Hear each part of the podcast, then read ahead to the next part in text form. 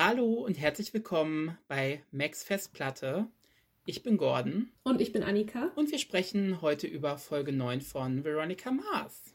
Äh, ich fange jetzt einfach mal mit, der, mit dem Titel an mhm. und habe eine kleine Anekdote dazu. Oh, schön, ich freue mich. Die neunte Folge der ersten Staffel von Veronica Mars heißt auf Deutsch Blindes Vertrauen und auf Englisch Drinking the Kool-Aid. Mhm.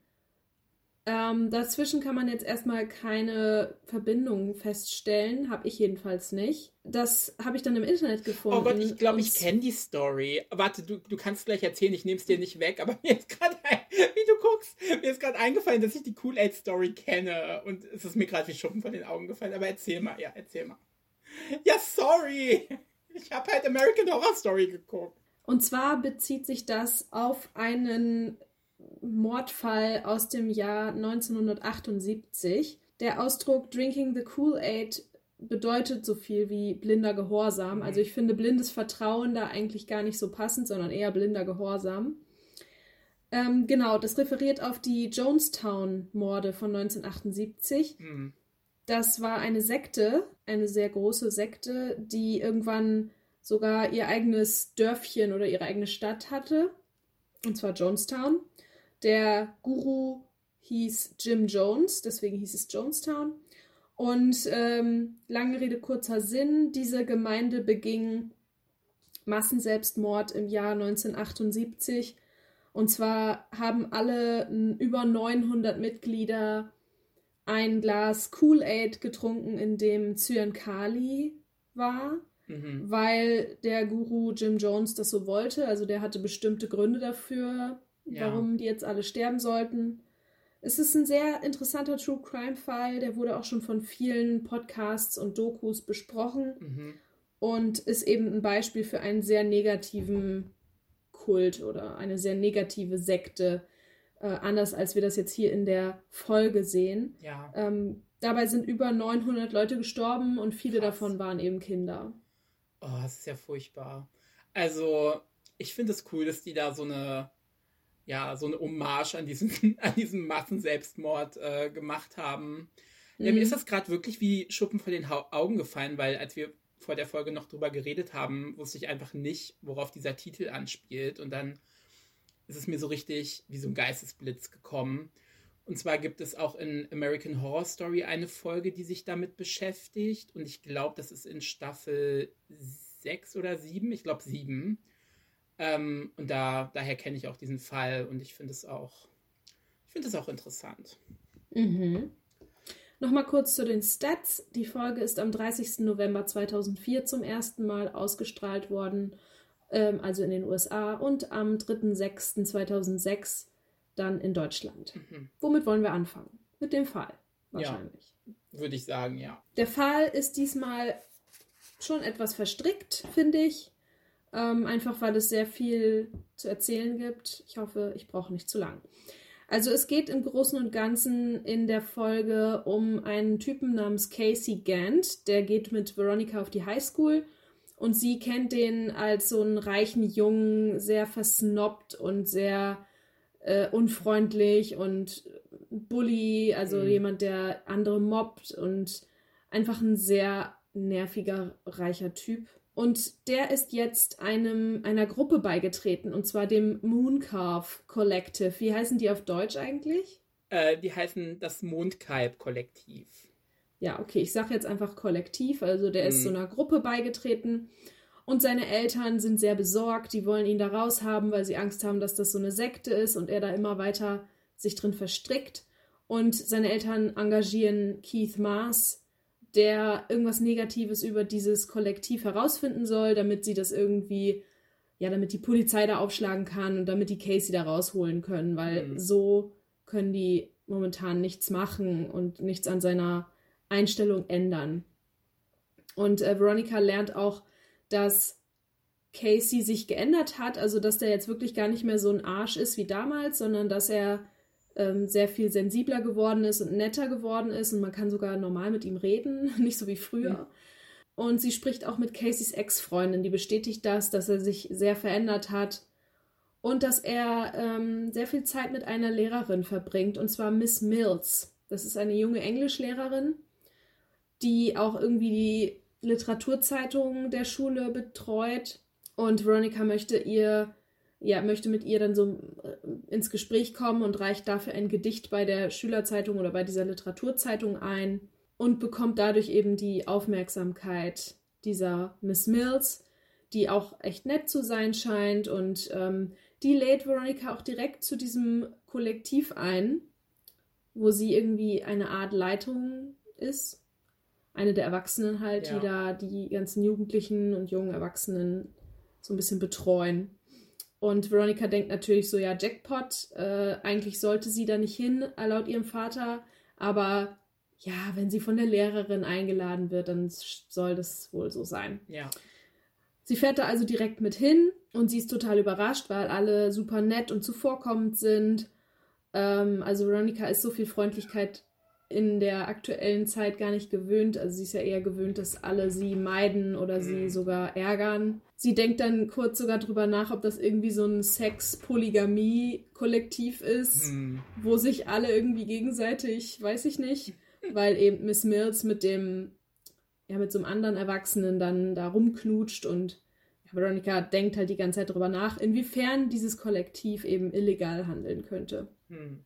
Beim Essen zubereiten erzählt ein Mitglied namens Rain, das ist so ein junges, schwarzes Mädchen, ähm, erzählt Rain Veronica, dass die da eine ultimative Geldmacherpflanze anbauen. Also die hatten das auf Englisch genannt, The Ultimate Cash Crop. Mhm. Ne? Und da denkt man dann natürlich direkt daran, dass sie Drogen anbauen. Ne? Ja.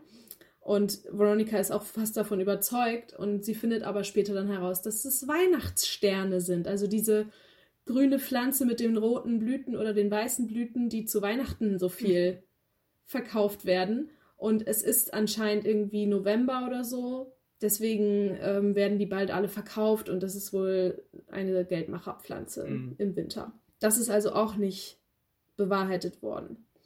Außerdem schaut Veronica noch in die verbotene Scheune, weil sie gehört hat, so, oh, geh da bloß nicht rein und so. Und sie denkt natürlich, da ist irgendwas Illegales drin, deswegen gehe ich da jetzt mal rein.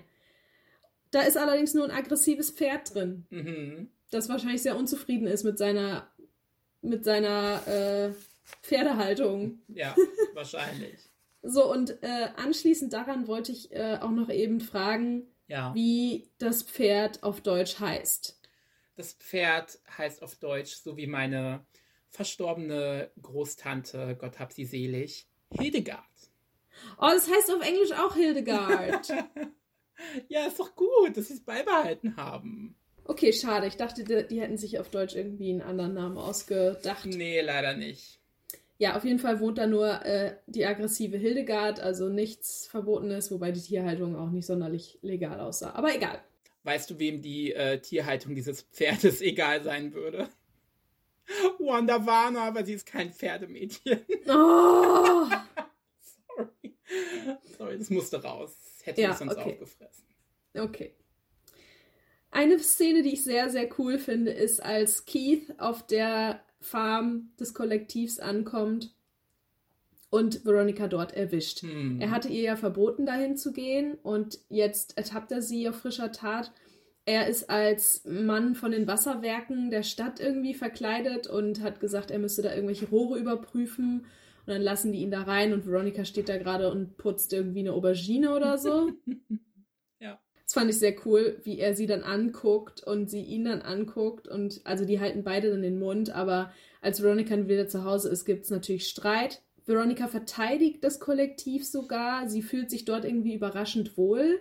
Hm. Einfach weil alles so positiv ist und ähm, nicht alles mit so einem negativen, gehässigen Beigeschmack ist. Also es, man kann sich normal unterhalten und also diese ganze Positivität ist schon fast zu viel für sie. Also man merkt es ja, als sie dann am Lagerfeuer sitzt mit allen und dann fordert Miss Mills sie auf, ihr Gedicht nochmal vorzulesen, das sie eingereicht hatte und dann will sie das gerade vorlesen und dann rennt sie weg. Aber ja. Das kann ich sehr gut verstehen, weil ich fand die Szene auch sehr cringy. Ja, ich auch. Das war schon ein bisschen drüber, aber wer es mag, ne? Ja. Dann äh, kommt noch mal eine Szene. Jetzt ist äh, Keith natürlich mega sauer auf Veronica und sagt ihr, sie, sie, es ist ihr verboten, an dem Fall mitzuarbeiten. Denn er möchte trotzdem noch weiter deep dingen, um äh, was zu finden. Mhm. was das Kollektiv irgendwie in Ungnade fallen lässt. Denn ähm, bei diesem Fall springt halt sehr viel Geld raus, wenn er was findet, Ja. um das Kollektiv zu zerstören, weil äh, Caseys Eltern sind halt echt reich und äh, haben ihm da sehr viel Geld für geboten. Ich glaube 5000 Dollar oder so, Ja. wenn er was findet. Und das Geld können die beiden gut gebrauchen. Deswegen will er dranbleiben. Dann kommen Caseys Eltern nochmal ins, in die Detektei und erzählen, dass Casey der Alleinerbe des Vermögens seiner Oma ist. Äh, und zwar sind das 80 Millionen Dollar, also schon echt eine Stange Geld. Oh Gott. Äh, und anscheinend haben die Eltern Schiss, dass Casey das dem Kult, also dem, dem Kollektiv dann einfach gibt. Ja.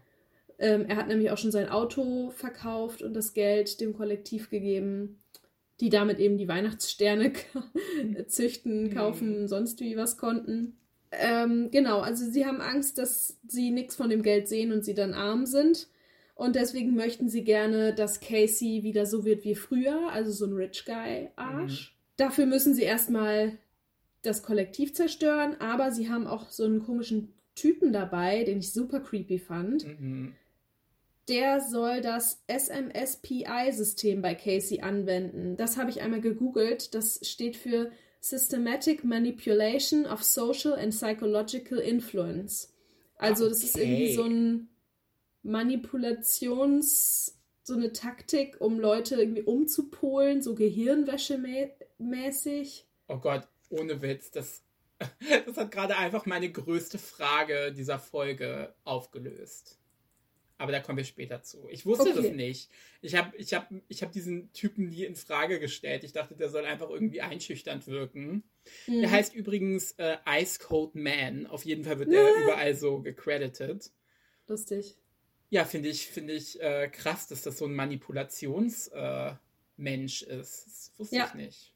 Also das ist auch anscheinend ein System, das es wirklich gibt. Ja, Ich weiß, ich habe jetzt nichts darüber gelesen, aber es gibt es anscheinend. Das heißt halt SMSPI. okay.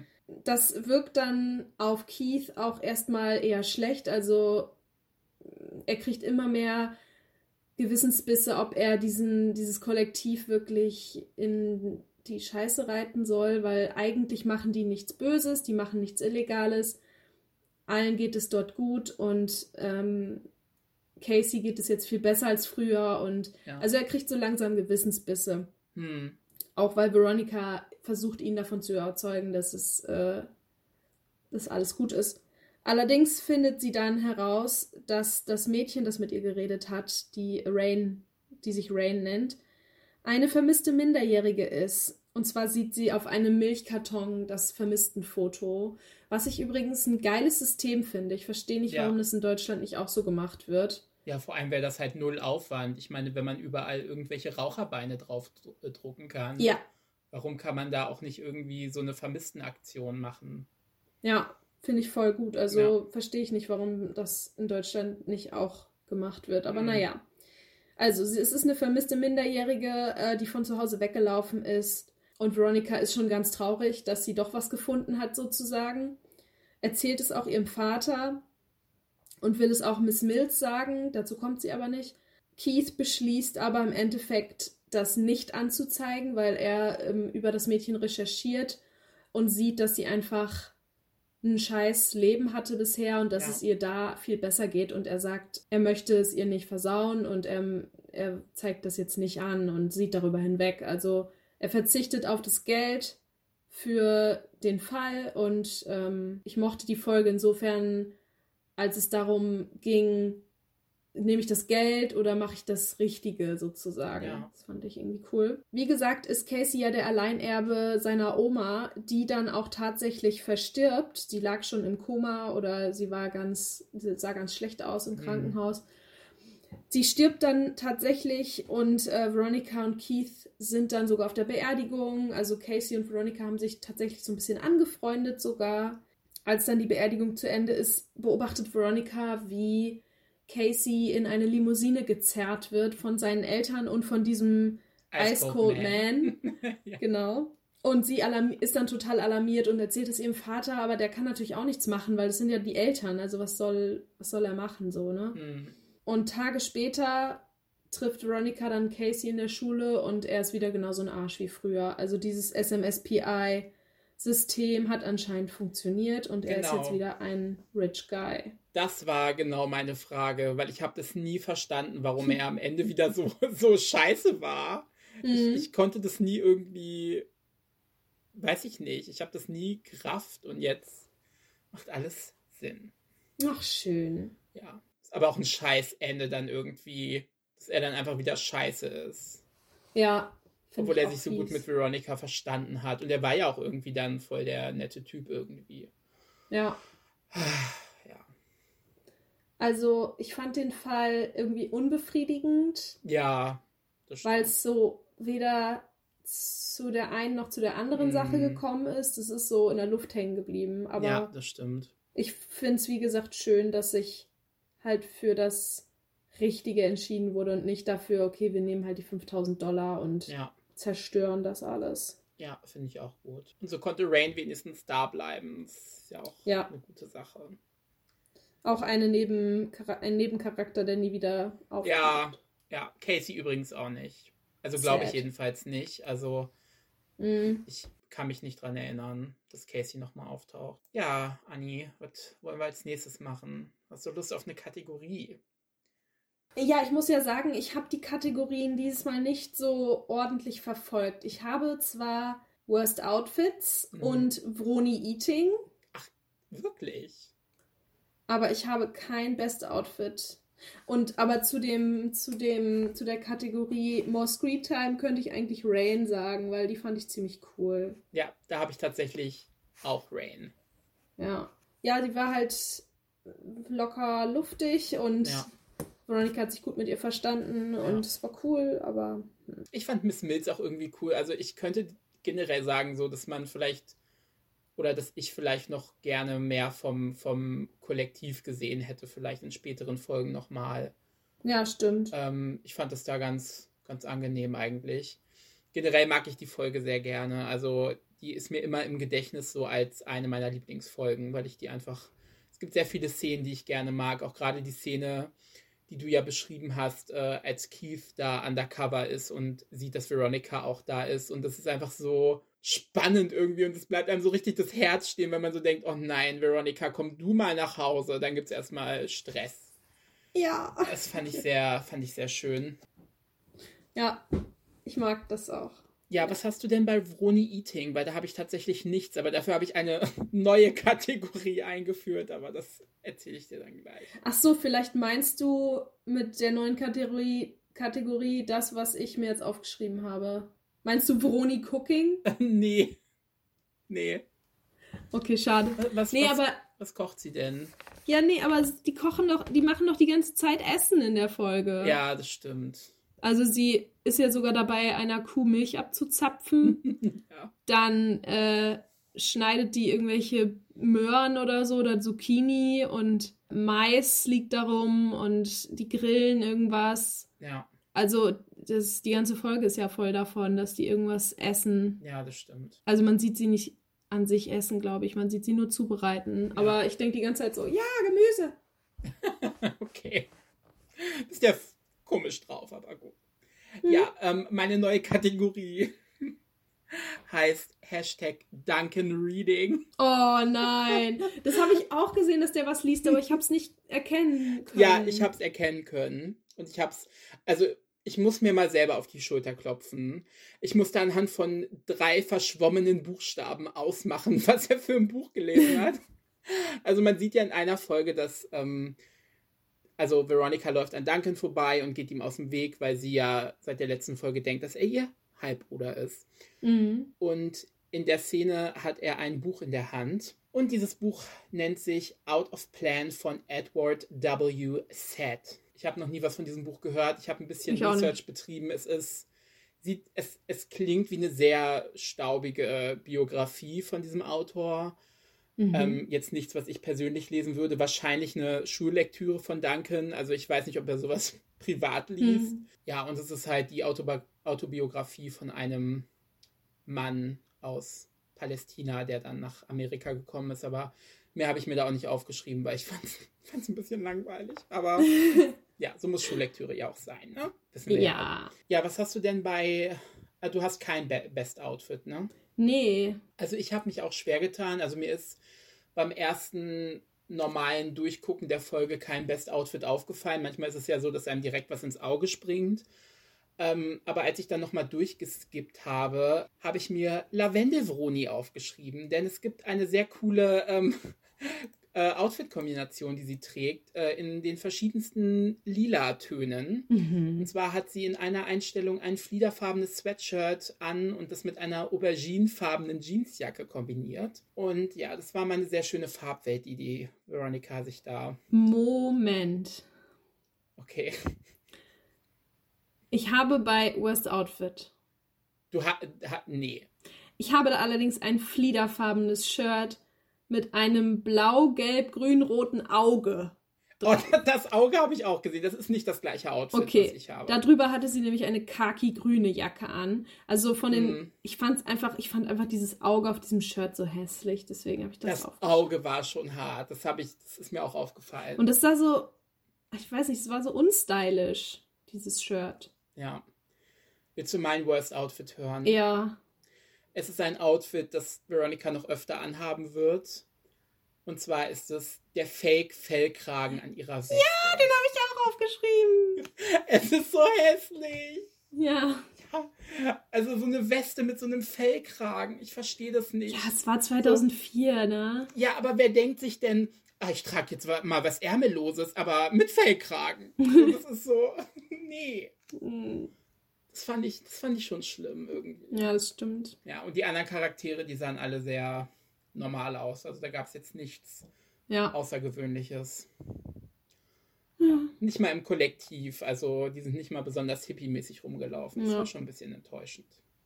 Etwas, das mir aufgefallen ist, wo ich mich gefreut habe, ist, dass eine Serie erwähnt wurde, die ich damals ähm, als Kind ab und zu mal im Fernsehen so mitgekriegt habe, und zwar Dr. Quinn. Ach Gott, ja. Äh, auf Englisch heißt die Serie Dr. Quinn Medicine Woman. Heißt es nicht irgendwie auf Deutsch Ärztin aus Leidenschaft oder so? Ja, ja, ich glaube schon. Das wurde halt erwähnt. Ich weiß gar nicht mehr in welchem Zusammenhang. Ich habe es mir einfach aufgeschrieben, weil ich's, äh, hab, ich mich dran erinnert habe und ähm, Ja, es wurde aber auch so übersetzt. Also ich kann mich daran erinnern, dass es, dass es erwähnt wurde. Ich habe das früher manchmal geguckt, wenn so nichts anderes lief oder so.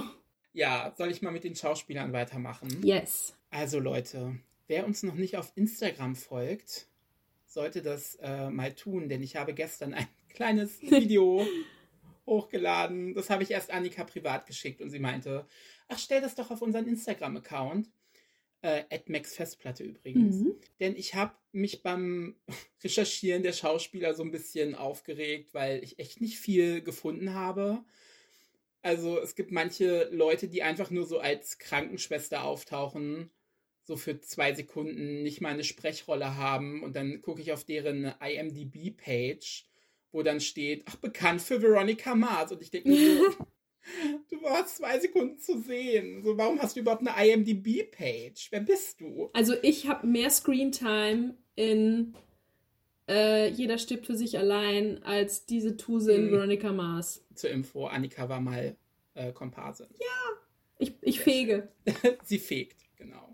Hat sich da nicht irgendeiner den Finger abgesägt, da wo du gefegt hast? Oder so? Ja, aber das war ja im Film. Ja, ich weiß. Ja. Ja, ist ja auch egal. Auf jeden Fall habe ich mir die Schauspieler angeguckt. Ich habe da jetzt nicht viel zu, zu sagen. Ähm, wir haben den Casey Gant, der gespielt wurde von Jonathan Bennett. Den kannte ich so ein bisschen, weil der hat in Mean Girls mitgespielt. Also hier Ach, daher kenne ich den, ja. Vorsicht bissig, Girls Club, Ja. Vorsicht bissig. Äh, da hat er den, den Love Interest gespielt von Lindsay Lohan, glaube Mhm. ich. Ich kenne den nur so durch, Mi- also ich habe den Film schon mal gesehen, aber ich kenne halt dieses Meme, wo sie ihn fragt, so, oh, welcher Tag ist heute? Und er dreht sich so um und sagt, oh, es ist der 4. Mai und dann retweeten das alle Ja, am 4. stimmt. Mai. Oh, das so. kommt bald wieder. Ja, ich Oh, lass uns das dann auch retweeten. ja. Also auf Insta Ähm, posten. ja, und ähm, was ich auch cool fand, der Schauspieler hat sich 2014 als schwul geoutet. Willkommen im Club. Ja! Finde ich sehr schön. Und dann habe ich noch was äh, zu Magalyn. Oh Gott, ich muss gucken, dass ich den Nachnamen richtig ausspreche. Ja, die hat einen strange Nachnamen. Magalyn Echikun Woke, Ichikon Woke oder so. Und da, da frage ich mich halt, ist sie unwoke? Wahrscheinlich. Ähm, auf jeden Fall hatte sie 2012 eine relativ große Rolle in der ersten Staffel House of Lies.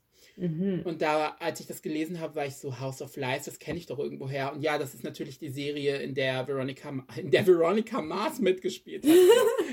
in der Kristen Bell mitgespielt hat. Also haben die beiden nach Veronica Mars nochmal zusammen vor der Kamera gestanden. Das fand Ach, ich cool. Fand ich cool zu wissen. Ja, und das war auch alles, was ich zu den Schauspielern gefunden habe. Was ich zu den Figuren noch irgendwie erwähnenswert fand, ist, dass die Mutter von Casey Juanita heißt, mhm. aber man in der ganzen Folge nicht irgendwie mitbekommen hat, dass sie oder Casey oder irgendjemand aus der Familie lateinamerikanischen Hintergrund hat. Ja, aber es wird auch gar nicht, also dass sie überhaupt einen Namen hat, einen Vornamen. Ja, der wird auch nie erwähnt. Also der, der steht halt nur irgendwo als Credit. Aber hm. fand ich irgendwie interessant, dass sie sich dachten, ach, wie nennen wir jetzt äh, Caseys Mutter, die nie namentlich erwähnt wird. Und dann kam wahrscheinlich von hinten so eine Person, die geschrien hat, Juanita! ja, stimmt. Hast du noch irgendwas zu erzählen? Irgendwas nennen? Ich habe noch was zu erzählen. Ja, dann mach das mal. Und zwar hat Keith ab Anfang der Folge so ein paar äh, Beulen oder so blaue Flecken ja. im Gesicht. Ja. Da wird dann auch so eingebaut, so ja, ähm, was hat er nochmal in der Folge gesagt, dass er irgendwie eine Verfolgungs Verfolgung hatte oder so? Mhm. Ja, irgendwie hat er das dann so entschuldigt und tatsächlich waren das echte Beulen. Ja, das habe ich mir schon gedacht, dass es sowas ist. Weil er Eishockey gespielt hat. okay. ja. Also wurde Enrico Colantoni nicht überfallen, das finde ich sehr gut. Nee. Ja, ich habe mich aber auch die ganze Zeit gefragt, erstens, warum hat er die? Weil das hat mm. ja überhaupt nicht zur Story beigetragen. Ja, ist mir auch aufgefallen, ja. Und äh, die sahen echt gut aus. ja. Also so, so gut gemacht, weil sie echt waren. Aber vorher dachte ich so, wow. Ich finde auch gut, dass sie das nicht so auf Biegen und Brechen versucht haben wegzuschminken, wie Weevils Aknenarben in Staffel 3. wo ich mir die ganze Zeit dachte, also, wenn man da noch mehr Make-up drauf schmiert, dann fällt es einfach auch noch mehr auf irgendwie. Ja. Dann sollte man es einfach sein lassen. Finde ich gut, dass sie das nicht äh, gemacht haben. Ja, stimmt.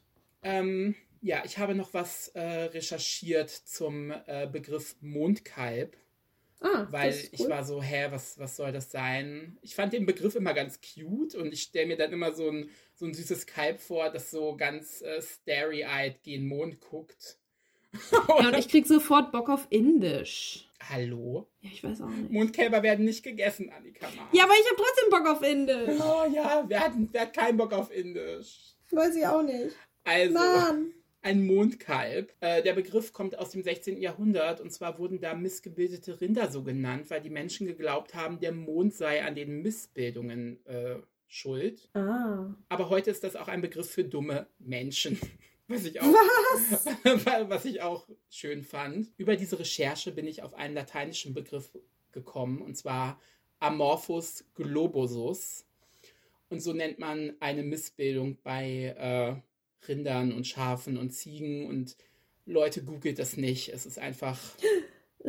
es ist furchtbar. Es ist einfach dieser, dieser Embryo ist missgebildet und kommt einfach nur als haariger Klumpen auf die Welt und ist auch nicht lebensfähig, weil keine Organe vorhanden sind, auf jeden Fall nicht die wichtigen. Und ich habe Bilder gesehen, die ich nicht sehen wollte. Also heißt das Kollektiv eigentlich dumme Leute Kollektiv? Dumme Leute oder missgebildete Rinder Kollektiv. Ach, schön. Ja, finde ich auch. Also es war für mich auch immer ein echt so ein eher ein positiv verträumter Begriff. Ja, stimmt, für mich auch. Dann ist es jetzt wohl ein entstellter Begriff. Ja. Ich hätte es nicht, hm. nicht nachgucken sollen. Hm. Dann ist mir noch aufgefallen, dass dies die zweite Folge in Folge war, ohne Logan. Mhm. Und auch Weevil ist nur in einem Rückblick aufgetaucht, ganz am Anfang. Mhm. Also, ja, aber ich glaube, in der nächsten Folge taucht Logan auf jeden Fall wieder auf. Da geht es ja, glaube ich, um die Eggles, um das mal so ja. ein bisschen anzuteasern. Ja, und das ist auch eine Weihnachtsfolge, ne? Ja. Cool. Weihnachtsfolge im April. Ja, Merry Christmas. Ähm, mhm. Und was mir noch aufgefallen ist, das letzte kleine äh, Detail, dass es in der Folge sehr viel geregnet hat. Ja, das ist mir auch aufgefallen. Ich dachte noch so, boah, das macht den jetzt bestimmt voll den Strich durch die Rechnung. Ja. Aber ich, ich mochte das irgendwie, weil das im Zusammenhang mit dieser besonderen Art, wie Veronica Mars gedreht wird, dass halt mit den Farben gespielt wird und den Lichtern und so, hat es eine sehr schöne Atmosphäre gegeben, dass manche Einstellungen halt auch sehr, sehr farblos waren mhm. und auch sehr trüb irgendwie. Und das ist man ja von Veronica Mars nicht so gewohnt. Und ähm, ich mochte das irgendwie, dass es viel geregnet hat, weil das kommt halt nicht oft vor. Da scheint halt meistens ja. die Sonne. Ich fand es auch irgendwie ganz cool. Es war mal was anderes. Ja, gibt es denn heute was zum Hauptfall? Hat sich da was entwickelt? So einiges. Also, Veronica hat ja ähm, in der letzten Folge Dean Koons getroffen im, im Krankenhaus, sag ich schon, im Gefängnis. Dean das Koons ist, ist, der Autor. Du meinst Abel Koons. Ach so, ach ja, stimmt. Scheiße. Dean Koons. Ich arbeite in der Buchhandlung, da kann man das schon Veronica Ferres hat Dean Koons getroffen. Ja. Oh Gott, so nennen wir die Folge. Nein. Ruhe jetzt. Also. Genau, hat Abel Kunz im Gefängnis getroffen. Und der ähm, ist ja der mutmaßliche Mörder von Lily. Und er hat ihr ja sozusagen nochmal reingedrückt, dass Jay Kane ihr Vater ist. Und jetzt hat sie noch mehr Angst, dass das wahr sein könnte. Und sie bereitet sich tatsächlich darauf vor, einen DNA-Test mit ihr und Keith zu machen, natürlich ohne sein Wissen. Hm. Er zapft ihr dann Blut ab, indem er an einem Schulprojekt teilnimmt für sie, weil sie Angst hat, sich in den Finger zu stechen, mhm. äh, angeblich. Und er gibt dann halt sein Blut ab. Und als er dann die Tür zumacht, ähm, gibt sie noch schnell ihr Blut ab, weil es ihr natürlich überhaupt nichts ausmacht, in ihren Finger ja. zu stechen. Und äh, schickt das dann weg. Aber als dann gegen Ende der Folge die Ergebnisse in der Post auftauchen, ähm, denkt sie ganz lange darüber nach, ob sie, dies, ob, die, ob sie die Ergebnisse überhaupt wissen möchte. Ob sie wissen möchte, ob Keith ihr biologischer Vater ist, weil er so ihr, ihr Dad ist und sie liebt ihn und er liebt sie und sie beschließt dann, dass es gar nicht wichtig ist, ob er ihr biologischer Vater ist. Und deswegen macht sie was total Beklopptes. Sie geht in Keiths Zimmer, während er schläft, mitten in der Nacht um drei oder so, und schreddert die Ergebnisse. Und das macht sie so ganz leise und heimlich und dann schreddert sie die Ergebnisse. Und dann wacht er natürlich auf und ich denke mir so, hey Girl, kann das nicht bis morgen warten? Und dann fragt er, äh, Veronica, kann das nicht bis morgen warten? Und sie so, nee. Aber ich, ich fand die Szene so toll. Ja, es ist irgendwie schön und so, aber ich dachte mir so, hä, du gehst da leise rein, um dann das Ding zu schreddern. Weißt du, wie laut so ein Schreddergerät cool. ist? Ich glaube, sie wollte insgeheim, dass er aufwacht. Ja, aber ich fand es irgendwie ja, ich habe mich gefragt, so, ja. okay. Als nächstes findet Veronica in dieser Folge auch noch heraus, wer vor einem oder anderthalb Jahren diese Beschattungsfotos von ihr gemacht hat. Diese Fotos hat sie ja in einem Schließfach ihrer Mutter gefunden. Das heißt, ihre Mutter hat diese Fotos geschickt bekommen von irgendjemandem, wahrscheinlich als Drohung. Und das hat wahrscheinlich dazu geführt, dass sie abgehauen ist. Und Veronica möchte herausfinden, wer diese Fotos gemacht hat. Sie entdeckt dann auf den Fotos, wo sie sich befindet. Sie befindet sich irgendwie in der Nähe eines, eines Ärztehauses oder so, wo sie nach Lillys Tod ein paar Mal zur Therapie gegangen ist. Und diese Therapie war immer an einem Donnerstag. Das heißt, sie weiß schon mal, wo das Foto gemacht wurde und dass es an einem Donnerstag gemacht wurde und natürlich in welchem, ja, in welchem Zeitraum das sein könnte. Dann entdeckt sie auf einem anderen Foto im Hintergrund ein Plakat für die Book Week. Mhm in der Schule. Dann fragt sie ihre Lehrerin, wann letztes Jahr diese Book Week war. Die ist anscheinend immer im ersten, in der ersten Februarwoche. Also weiß sie jetzt genau, wann und wo das geschossen wurde. Dann schaut sie noch, aus welchem Winkel die Fotos gemacht wurden, kommt dann auf ein Café und auf einen bestimmten Tisch in diesem Café, also in, im Außenbereich. Und dann fragt sie die Kellnerin einfach nach dem Bon von vor anderthalb Jahren, äh, ob sie die aufbewahren und so. Und ja, das tun sie. Und dieser jemand, der damals da saß und die Fotos gemacht hat, hat doch tatsächlich mit Kreditkarte bezahlt und mit seinem vollen Namen unterschrieben. Sie findet also raus, dass es Clarence Weedman war, der die Fotos von ihr gemacht hat und der sie beschattet hat. Und als sie dann äh, ein bisschen recherchiert, findet sie heraus, dass der bei Kane Software arbeitet also bei Jake Kanes Firma. Als sie dann da anruft und sagt, hallo, ich würde gern mit Clarence Weedman sprechen, geht der ans Telefon und meldet sich mit Head of Security, also mit dem Sicherheitschef Posten. Sie weiß jetzt also, dass ein sehr, sehr hoher Angestellter von Jake Kane diese Fotos von ihr gemacht hat und auch wahrscheinlich ihrer Mutter bedroht hat, aus welchem Grund auch immer. Das erfahren wir noch nicht. Das war alles zum Hauptfall, soweit ich das sehen kann. Oder hast du noch was hinzuzufügen? Nö, habe ich nicht. Wir werden in Zukunft noch mehr von Clarence Weedman sehen, mehr als man will eigentlich. Ja. Ich fand den nie so sehr sympathisch. Nee, soll man, glaube ich, auch nicht. Dann sind wir, glaube ich, äh, so mit den Basics durch, oder? Dann fehlt nur noch die Musik. Ja.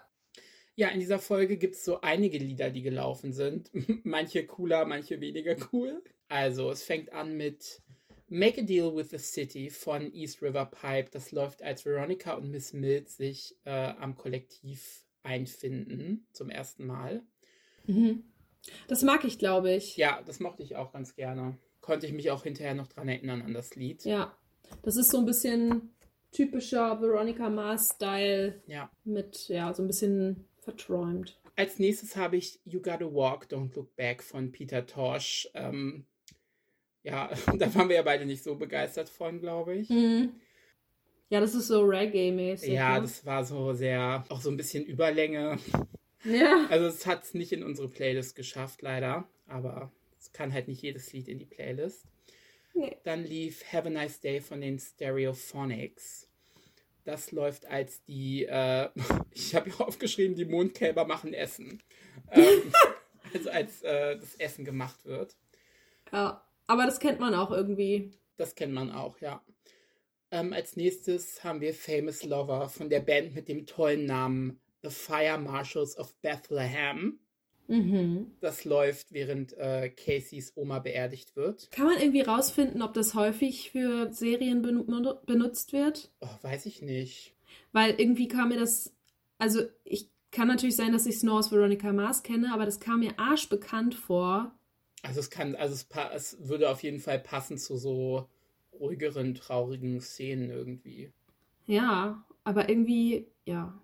Ich mag das auch. Auch wenn es sehr ruhig ist. Dann habe ich noch ein Lied, das haben wir vorhin gar nicht angehört, weil ich es vorher schon aus der Liste gelöscht habe. Frech.